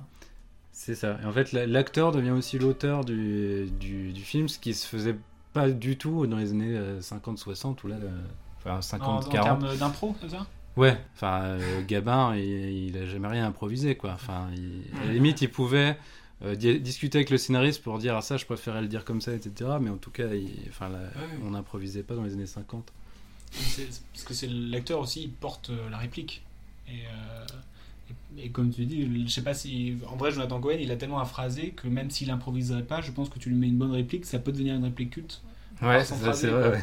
Donc, euh, de toute façon, on l'aurait laissé improviser, peut-être que ça aurait marché aussi. euh. Après, faut qu'il faut... Ce, qui, était bien avec Audiard, c'est qu'il connaissait très bien les acteurs pour qui il, il écrivait. Bah il buvait des coups avec eux, il se faisait des, des gueuletons tous les soirs. et, du coup, il savait quoi faire dire à qui. Euh, Aujourd'hui, je sais pas s'il y a des, des teams de, de scénaristes qui sont euh, qui, qui marchent bien avec Jonathan Cohen ou avec, euh, avec les, les acteurs d'aujourd'hui. Euh, sûrement. Je sais Bah, que si, Jonathan si, Cohen, il, écrit, coup, il ouais. écrit aussi Pour la lui-même. flamme quoi, euh, Voilà, que ce soit pour La Flamme ou Serge Le Mito, etc. on retrouve souvent les mêmes groupes d'auteurs. euh, Oui, oui. Et lui, lui écrit lui-même, ils savent euh, euh, comment, comment fonctionner ensemble. Ouais, et parce que c'était. Navo, Flaubert et. euh, Alors, nouveau, c'était sur euh, Serge Ken, Mito. euh, sur Mito. Après, ouais, pour. Mais justement, sur la question que je me pose sur Jonathan Cohen, c'est est-ce que c'est pas juste une trame qu'il a et après c'est lui qui invente tout euh, sur, sur place quoi. Sur Serge le Mytho aussi, c'est sûr, parce que Na- Navo, c'est ce qu'il nous avait dit. euh, c'est- ouais, c'est- en fait, Il- c'est il marche ouais. en plusieurs étapes. Et, euh, première étape, c'était euh, il faisait sans couper. Après, on- il prenait ce qu'il gardait, il disait ah tu pourrais peut-être partir dans ce chemin-là. Ouais. Juste ils indiquaient en fait le chemin et après il disait il était tellement fort euh, Jonathan Cohen que. bah, il- impro, il est. Moi, j'étais comme toi, tu vois, j'avais des bêtes de notes et tout. Moi, j'avais euh, j'avais 20, 20 de moyenne. Le mec, il y a une dictée, j'ai eu un 21 un jour. Parce que j'ai créé un mot. Et la meuf, euh, la prof, elle est là, elle me fait, mais c'est quoi ce. Ok, c'est bon, c'est comme ça que ça devait Du s'écrire. coup, je sais- il me semblait qu'il y avait un film Serge Le Mito en préparation. Ah et justement, je me, je me posais la question euh, comment, euh, comment tu comment t'adaptes ce dispositif-là en film en fait? Ça va Ouais, pas je être une impro d'une heure et demie quoi. Ouais, ce serait pas long finalement comme film. Bah, je me dis, le fait que ça fonctionne, je trouve le format Serge le Mytho, c'est peut-être personnel, hein, mais c'est que c'est court. Et que peut-être Ouais, ouais, euh, une Ouais, mais il y, mytho. a il y a une enfin, histoire un peu, si tu regardes dans le Serge le Mytho, à Ouais, la je fin. sais. euh, Oui, je sais, pas avec, trop, euh, ouais, mais en fait, dans un film, Ouais, il faudra vraiment, la, il faudra vraiment la raconter cette histoire avec, d'autres personnages. Et une impro, une impro d'une heure et demie de Serge Le Mito, euh, au C'est bout d'un long. moment, t'es- C'est trop long. On verra. À voir. À voir, ouais. Euh, et d'ailleurs, une petite question on en est où de cette déprime euh, cinéphilique? Euh, ben, pff, moi j'ai. Alors j'ai. Elle s'entretient visiblement. non, mais pas tant que ça, parce que. Bon, j'ai eu un enfant, donc ça, ça, a ré- ça ralentit euh, le fait d'aller au cinéma. Euh, et en même temps, après, euh, je me suis mis à, re- à revoir des films. Euh, beaucoup plus euh, en, en donnant des biberons et quoi. Alors par contre, euh, c'est je regarde les films en, en découpé. Ouais, bah oui. C'est une série. c'est autre chose. Et, et je crois avoir euh, identifié une des, une des raisons, euh, en fait, euh, pour, pour expliquer. Alors, je, je sais, je sais plus ce que je disais sur la déprime cinéphilique. C'est, j'avais l'impression que euh, qu'il y avait plus de bons films en fait qui, qui sortaient. C'est ça. T'avais Euh, t'avais vu Le Silence des agneaux et tu t'es dit putain, ça existe plus des films comme ça. On fait plus des films comme ça. En fait, je, je pense que un, une- un des problèmes avec ça, c'est que effectivement, euh, je pense que de toute façon, euh, mathématiquement, à l'affiche, euh, dans les nouveautés, il y a moins de bons films que dans l'histoire du cinéma. Et euh, le risque, en fait, c'est que quand on se tourne uniquement vers la, la nouveauté, ou même dans la nouveauté de ce que j'ai pas encore vu euh, dans l'histoire du cinéma, plus je creuse, euh, plus les trucs qui vont vraiment me plaire, en fait, je les ai déjà vus. Et euh, il faudrait que je m'autorise à revoir ce qui est très bien, quoi. Et à revoir un peu plus. Donc euh, je vais, il faut que je m'aménage un peu plus de, de temps pour revoir les films que j'aime.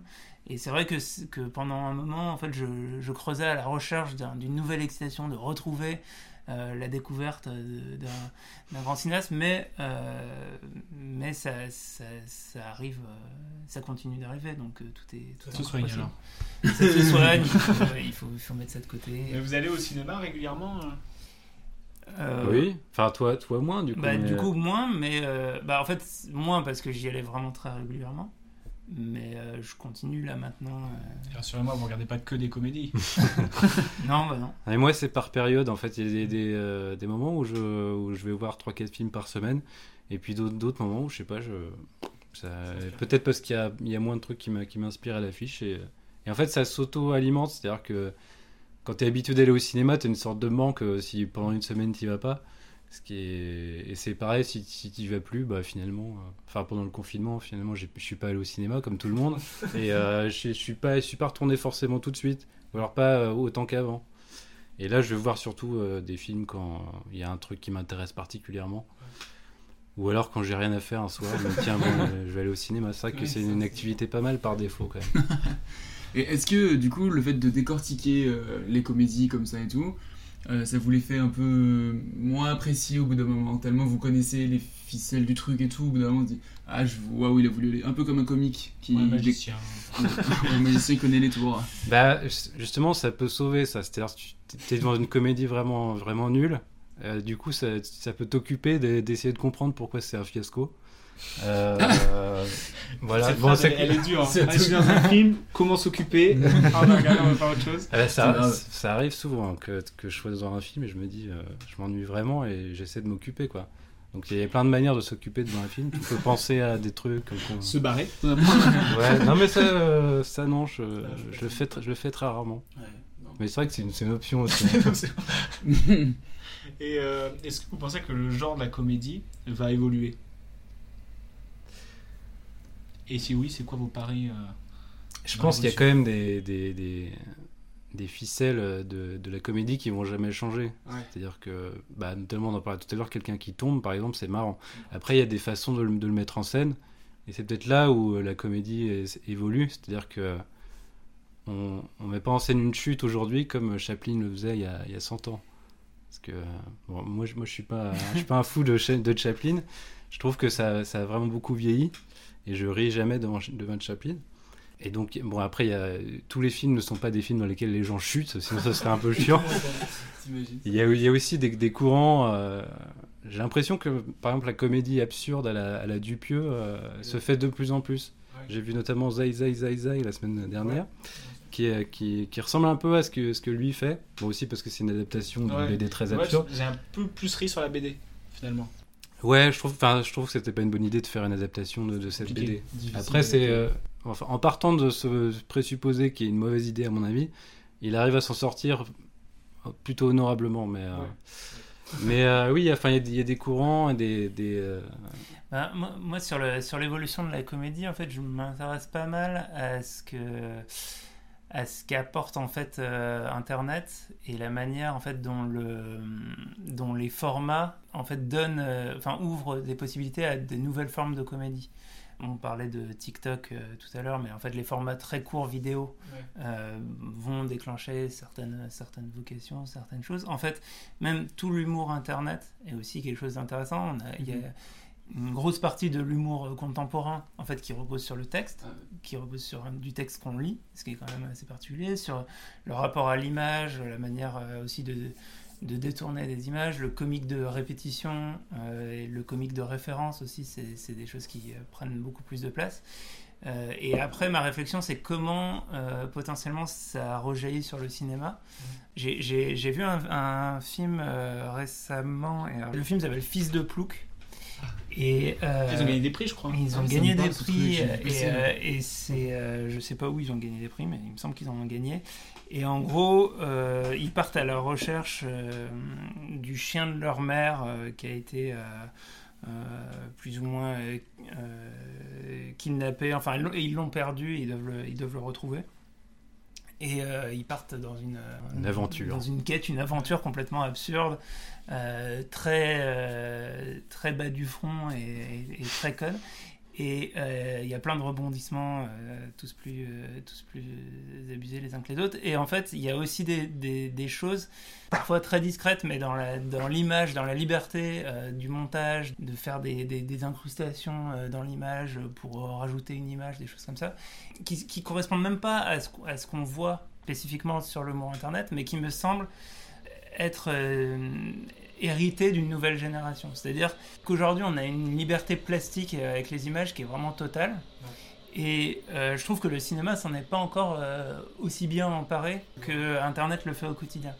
Et, euh, et je trouverais ça intéressant en fait de, de- de voir des gens qui, qui explosent les règles à nouveau du cinéma. C'est-à-dire que l'histoire du cinéma s'est construite comme ça, en explosant les règles.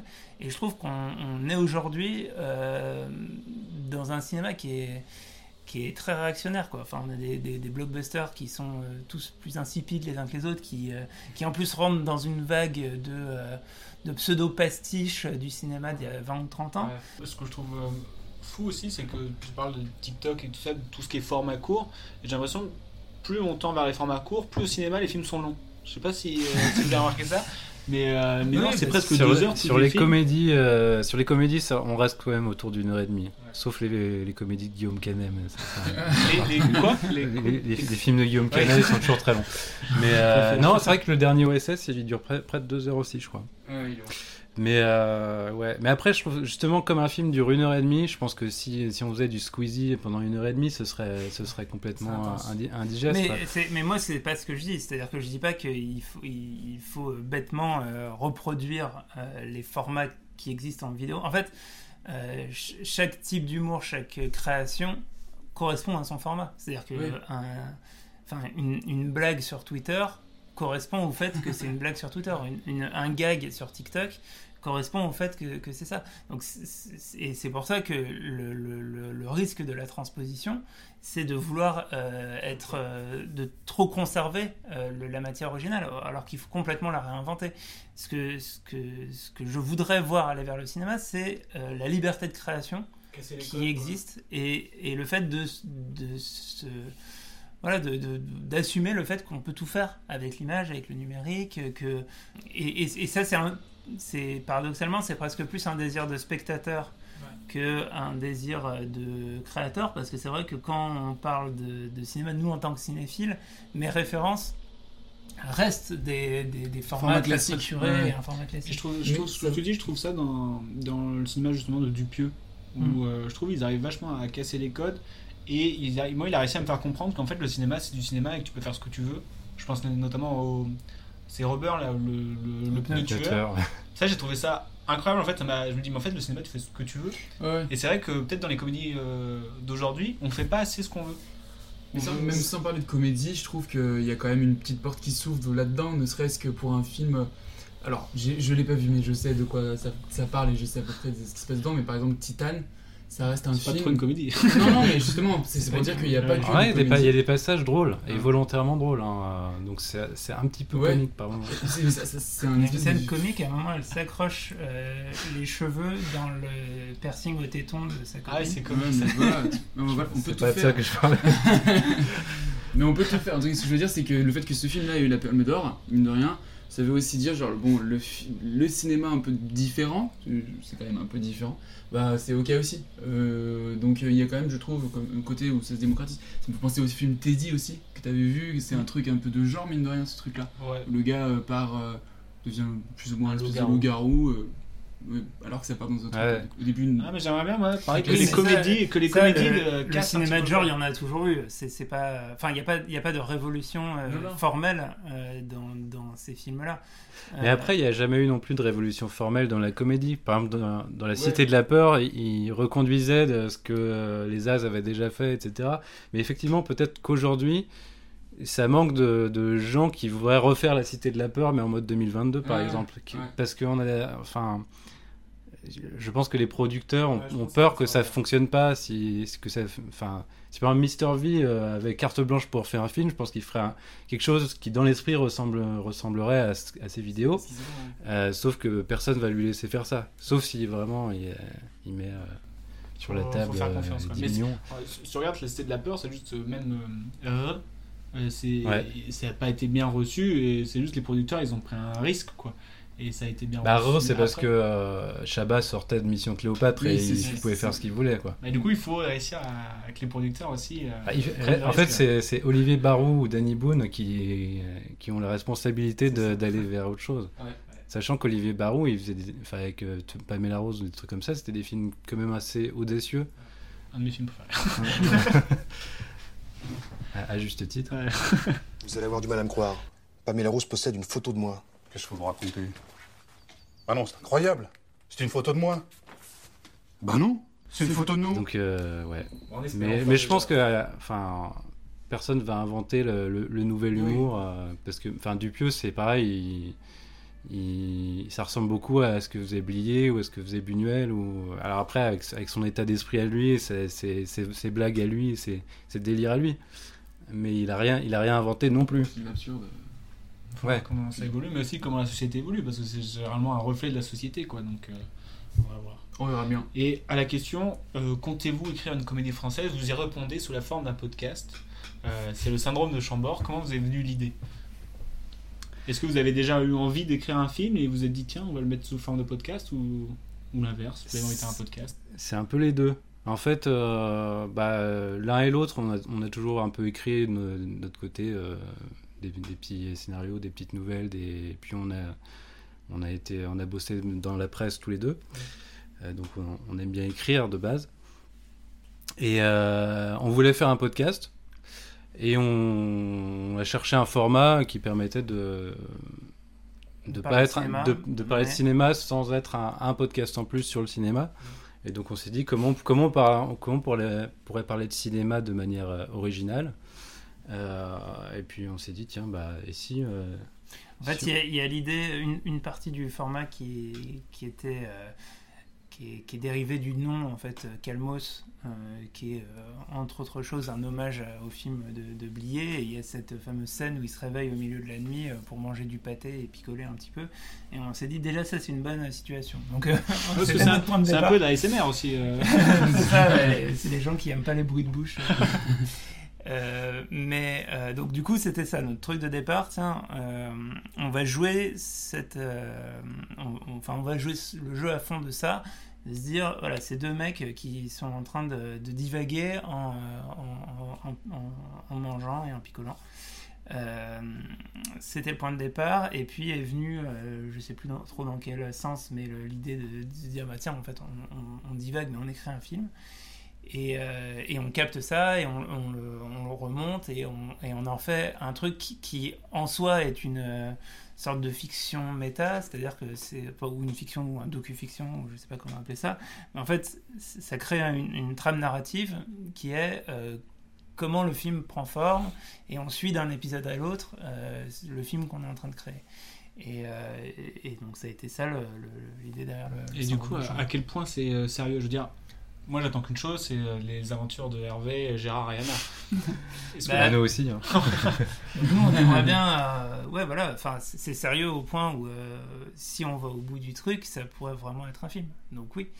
Euh, mais euh, c'est compliqué de faire un film et tout. Et pour le Mais ça, moment, peut, ça peut être bien aussi de montrer les galères justement. c'est de- ça. de- de- et donc pour le moment, on est quand même, on est plutôt au, au début de, de l'aventure. Il y a, il y a- il y a même pas encore une première version euh, terminée. Il y a la musique du film. voilà. Et donc et parfois, on a mis un peu la charrue avant les bœufs.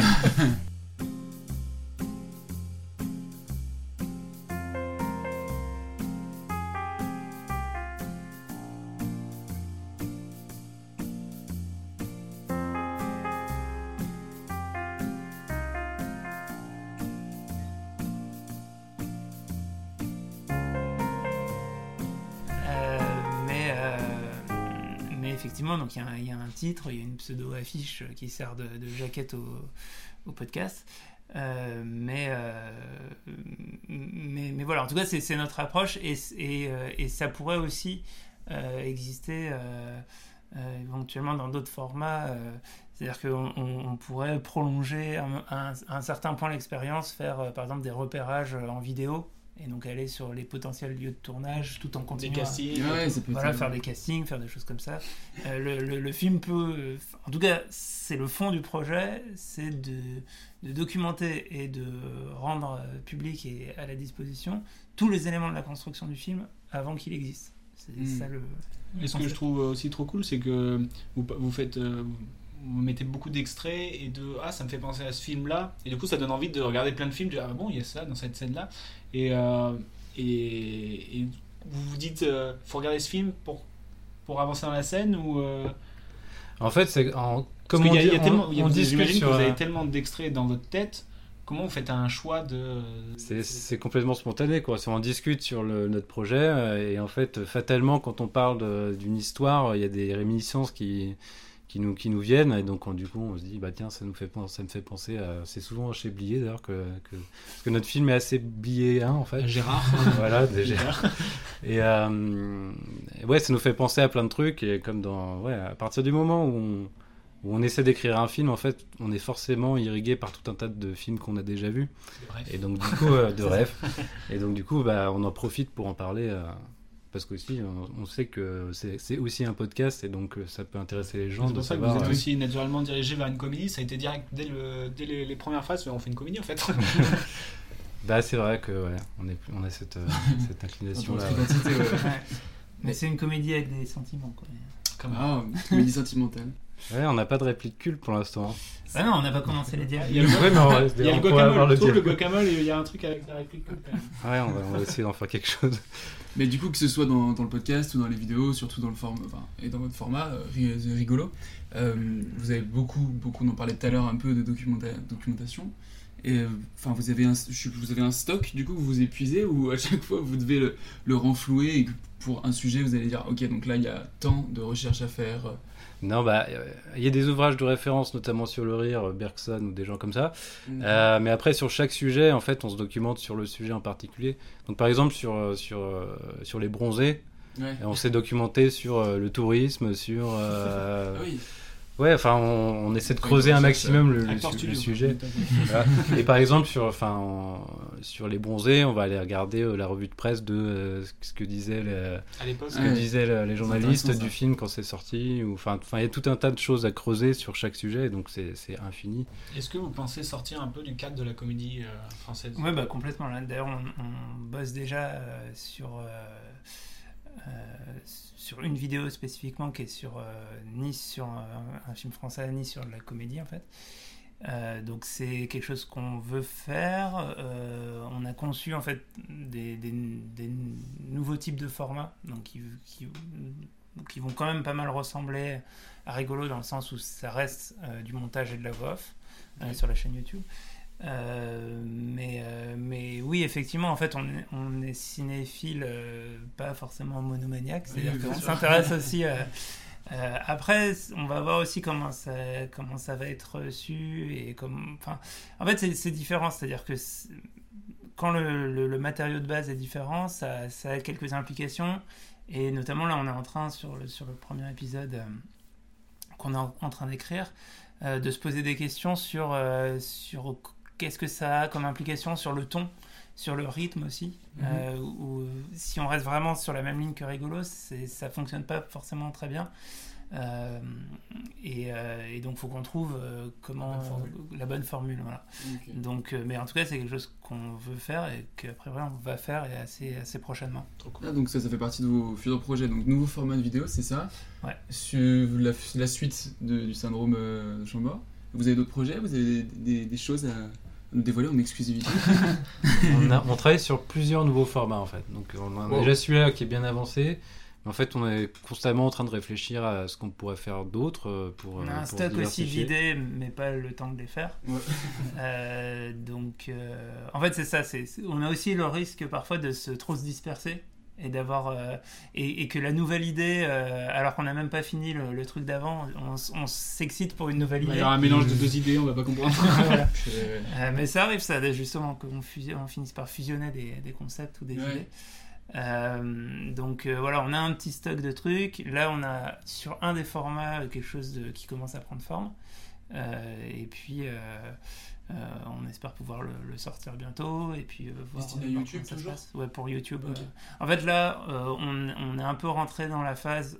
euh, où en fait, on, on- et c'est aussi pour ça qu'on a mis un petit peu le podcast de, de côté pendant un temps, c'est qu'on voudrait euh, se concentrer un petit peu sur la chaîne YouTube parce que euh, on n'est pas très loin en fait d'être dans un, enfin d'atteindre le, le point où on, où on pourrait s'y consacrer à plein temps, et ce qui serait l'objectif parce que d'un d'un coup ça, ça déverrouillerait plein de choses quoi. C'est Sachant clair. qu'en attendant, euh, on, on continue à bosser par ailleurs et, et forcément ça, ça, nous, ça nous coupe euh, dans l'élan parce Bah que oui, euh, on, sûr. on- on a nos semaines qui sont, qui sont occupées par d'autres choses. Euh, mais, euh, mais voilà, donc ça, ça sera l'objectif. Bah, on vous le souhaite en tout cas. Bah ouais, Ah, merci. On vous suivra. Et allez vous suivre, allez les suivre aussi. Calmos, c'est ça. Il y a aussi calmos.net. Calmos.net, c'est le, le site sur lequel on peut euh, s'abonner notamment à la newsletter qui, elle, aussi est en suspens pour les raisons que- qu'on a déjà expliquées. Euh, et depuis calmos.net, il me semble qu'il y a accès à tous les, à tous les Oui, liens. ça, résume tout ce qu'on fait en fait. Tout simplement. Pour, On va connaître. euh, on va- après on dispatche partout. Exactement. C'est ça. Bon, on arrive sur bientôt la fin de l'émission et euh, on a pour habitude, de- nous déjà dans notre dans, dans l'émission, euh, euh, dans, dans- dans l'émission dans lesquelles on s'échange nos rêves, de le faire. Et on va vous demander aussi ce que ce qu'on appelle nous les rêves du futur, c'est-à-dire quelque chose que vous avez découvert euh, il y a pas longtemps, un objet un objet culturel, ça peut être je sais pas euh, une chaîne YouTube justement, euh, un compte Insta, ce que vous voulez. Un chanteur. Un chanteur. C'est pas forcément dans la réplique culte, mais qui vous dit que ah, peut-être que plus tard. euh, Lui, il vient. Il sera à suivre quoi. Ouais. Est-ce que vous avez ça euh, Comment T'as une idée? Euh, oui, bah moi j'a- j'avais pensé à, un truc, c'est une chaîne YouTube euh, que j'ai découvert il y, a, il y a quelques temps, alors qui euh, depuis a beaucoup progressé et commence à être un petit peu connue. Elle, enfin, euh, c'est une jeune femme qui, dont la chaîne s'appelle Ici Amy Plante. Euh, et euh, qui est, euh, en fait, elle est, elle est développeuse en, en cours de formation. Elle était à l'école 42 euh, à, à Paris. Je crois qu'elle a plus ou moins fini, ou j'ai pas trop bien suivi le truc. Et euh, elle fait des types de vidéos euh, très différents. Il y a certaines vidéos qui reposent justement sur euh, ses compétences de dev, et donc elle va développer un petit jeu vidéo et expliquer comment ça fonctionne, etc. Il y a une très bonne vidéo qui explique justement comment tu rentres à l'école 42. Euh, je ne connaissais pas du tout le, principe. En fait, ils ont un système de sélection qu'elle explique très bien. Et, et c'est- un format d'école qui est qui est euh, justement pas très académique. Enfin, il y, a un- il y a un truc intéressant là-dedans. Et puis, elle fait aussi des vidéos plus personnelles. Elle C'est pas l'école où il faut il reste une semaine ou je sais pas quoi. c'est ça, pendant une semaine, ça s'appelle la piscine. Ah ouais, c'est ça, ouais. Euh, et pendant une semaine, euh, ils doivent euh, faire des, bon, certains, un certain nombre de trucs qui m'échappent un peu, que je je restituerai pas aussi bien que ce qu'elle explique dans la vidéo. Euh, et donc, elle, elle a, elle a ce format, et puis elle a des vidéos un petit peu plus personnelles. Elle a notamment fait une vidéo, euh, en fait, elle est, elle est d'origine roumaine, et elle a fait une vidéo où elle raconte. euh, en fait, elle, elle va sur les traces euh, d'une photo ancienne euh, d'elle quand elle était enfant, enfin, où elle était enfant sur la photo. Et donc elle va retrouver sa grand-mère, etc. Et en fait, ce que je trouve passionnant dans son, dans son style, c'est qu'elle a une manière, en fait, un rapport au montage et au filmage que je trouve hyper intéressant, hyper libéré. Euh, ça me fait penser à, à certains films d'Alain Cavalier euh, sur, les, sur les, les- les derniers films qu'il a fait, enfin les, les films où en gros il est tout seul avec sa caméra et il va avoir trouvé des libertés de montage, des trucs. Et c'est, euh, je trouve ça hyper rafraîchissant, hyper inspirant en fait. Enfin, y, il y a vraiment une manière, euh, en fait, de, de, de, de- faire un peu ce qu'on veut avec la caméra. Mhm. Et pour, pour donner un exemple, je crois qu'une une de, ces dernières vidéos. Alors le problème, c'est qu'elle commence à avoir un peu du succès et donc à être euh, un peu youtubeuse au sens, euh, au sens complet du terme. Et donc, par exemple, une de ses dernières vidéos, elle, elle fait une sorte d'OP sponsor. Je sais plus pour ce que c'est, pourquoi c'est. Et la vidéo en soi est pas forcément passionnante, mais il y a un moment de, de, de, de montage euh, et, de, et de filmage que je trouve, euh, que je trouve marrant. C'est elle, elle se filme en train de raconter un truc et elle a posé la caméra sur son, sur son ventre. Et en fait, pendant qu'elle raconte le truc, elle, elle- elle se met à rigoler et du coup le plan euh, bouge par, euh, parce que la, la caméra est posée sur son ventre. Et je trouve que c'est une idée de cinéma en fait.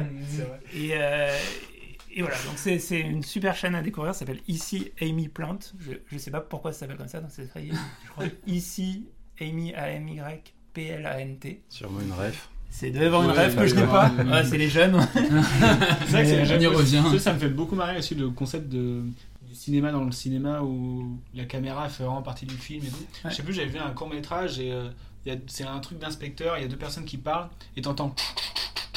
Tu te demandes ce que c'est. Et en fait, c'est le perchiste, il court, il est à la bourre. et donc, t'entends le son de la perche, du coup, tu vois pas ce qui se passe et t'en- t'entends le gars qui fait. et à la fin, il souffle, t'entends. je trouve, je trouve l'idée trop, trop forte. Je vais, je, vais, je vais dire un musicien qui s'appelle Don Brands, euh, qui est pas très connu. Il est assez âgé déjà, je crois qu'il a une, une bonne quarantaine. Et en fait, il a, il a pas encore, il a pas, encore- il a pas encore sorti d'album, mais depuis 2-3 ans, il sort des singles euh, dédiés à des hommes politiques et des femmes politiques françaises. Et euh, en fait, les, les seules paroles de ces chansons, c'est euh, François Fillon ou Philippe Poutou ou Taubira ou Raffarin. Et la musique est vraiment trop trop bien. C'est de l'électronique, c'est quoi? C'est de l'électro un peu à la Lindstrom, euh, Todd Terrier, enfin des, des- de l'électro-pop, disons. Et euh, je conseille notamment Raffarin et, To- et- et Taubira, qui sont des, des morceaux excellents. Donc je pense que quand il va sortir son album, ça va peut-être faire un peu parler. En plus, on est en période d'élection. c'est le moment. Donc, Ah, en fait, il a sorti les titres un par un, Ah, mais pas encore l'album. euh, ouais, ouais.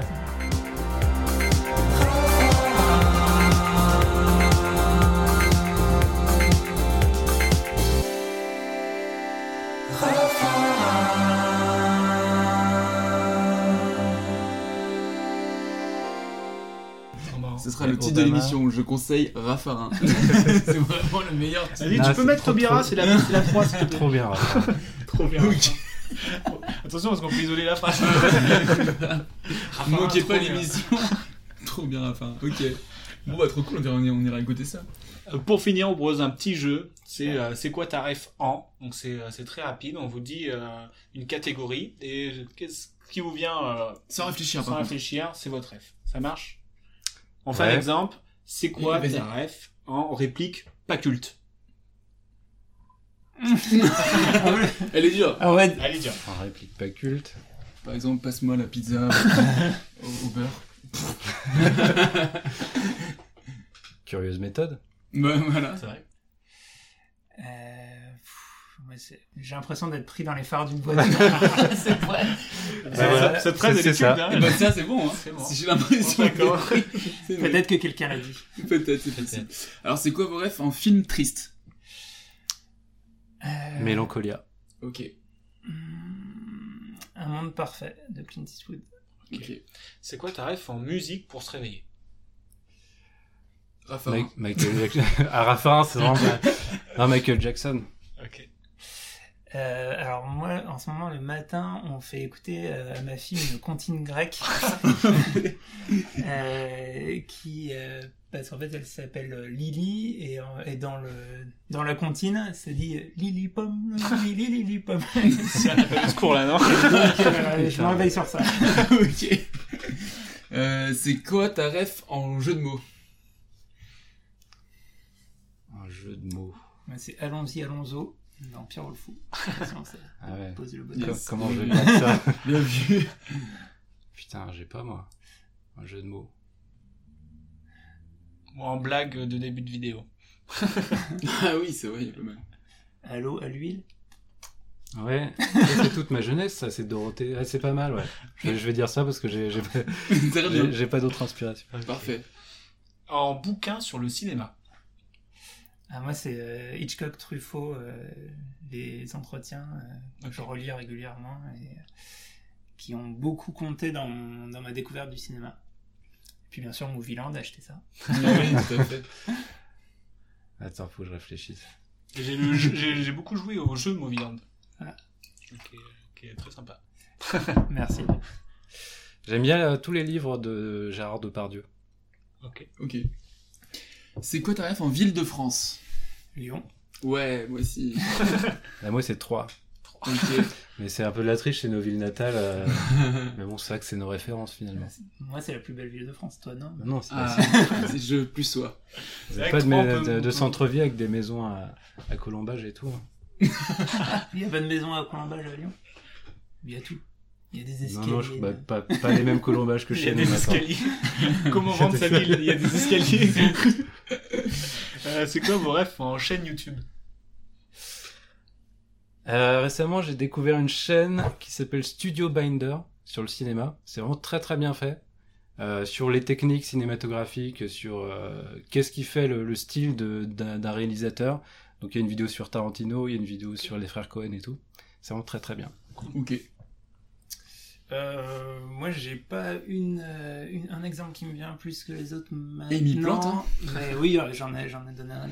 En fait, enfin, j'en regarde quand même beaucoup et euh, j'aime, j'aime beaucoup, euh, même si ça fait, enfin, il a un rythme léger de vidéo, mais masqué, qui fait des vidéos sur sur le rap. Notamment, il y avait un format la recette qui est- que je trouve Oui, hyper oui, bien foutu. voilà, mais donc il, il a pas fait d'épisode depuis longtemps. Et puis maintenant il est disque d'or Mais- avec... Ah non, il est... non justement, je Euh, dis ça, mais il était pas dans la bonne équipe. Ouais, Enfin, il est dans pas- une équipe qui a, lui qui a bien, gagné. qui a moins bien marché. Mais il est peut-être disque d'or il quand est peut-être pense, disque ouais. d'or aussi. ouais. Official. C'est quoi euh, vos rêves pour euh, un bon vin pour un épisode du syndrome de Chambord? Alors on prend vraiment la- le premier prix prix. Ouais, non mais je choisis au nom moi. Enfin, j'aime bien la, l'étiquette. Je pas ça. du tout connaisseur. Aucune connaissance. Ouais, j'ai parfois je tentais le truc de, de, de prendre les, ceux qui ont des médailles d'or ou quoi, mais on m'a dit Ils ont tous des médailles ça d'or. ça vraiment rien. Ce truc. C'est comme Disney et c'est tout le temps leur anniversaire.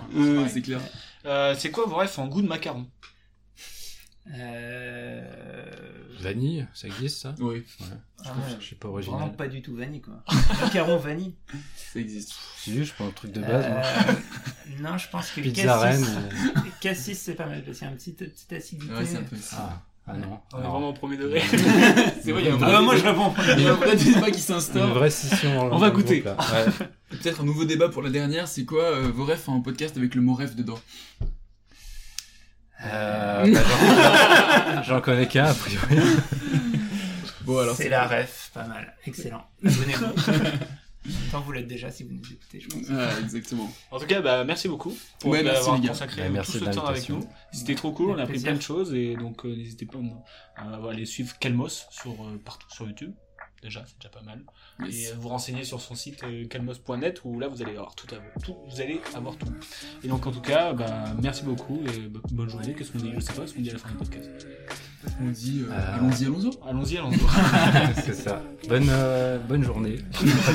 Et bonne vie à tous, surtout. Ah, ciao, bonsoir. Ah, oh, ça c'est un bon gimmick. Ah, ciao, bonsoir. Faut avoir la ref. Les guignols de. Au revoir.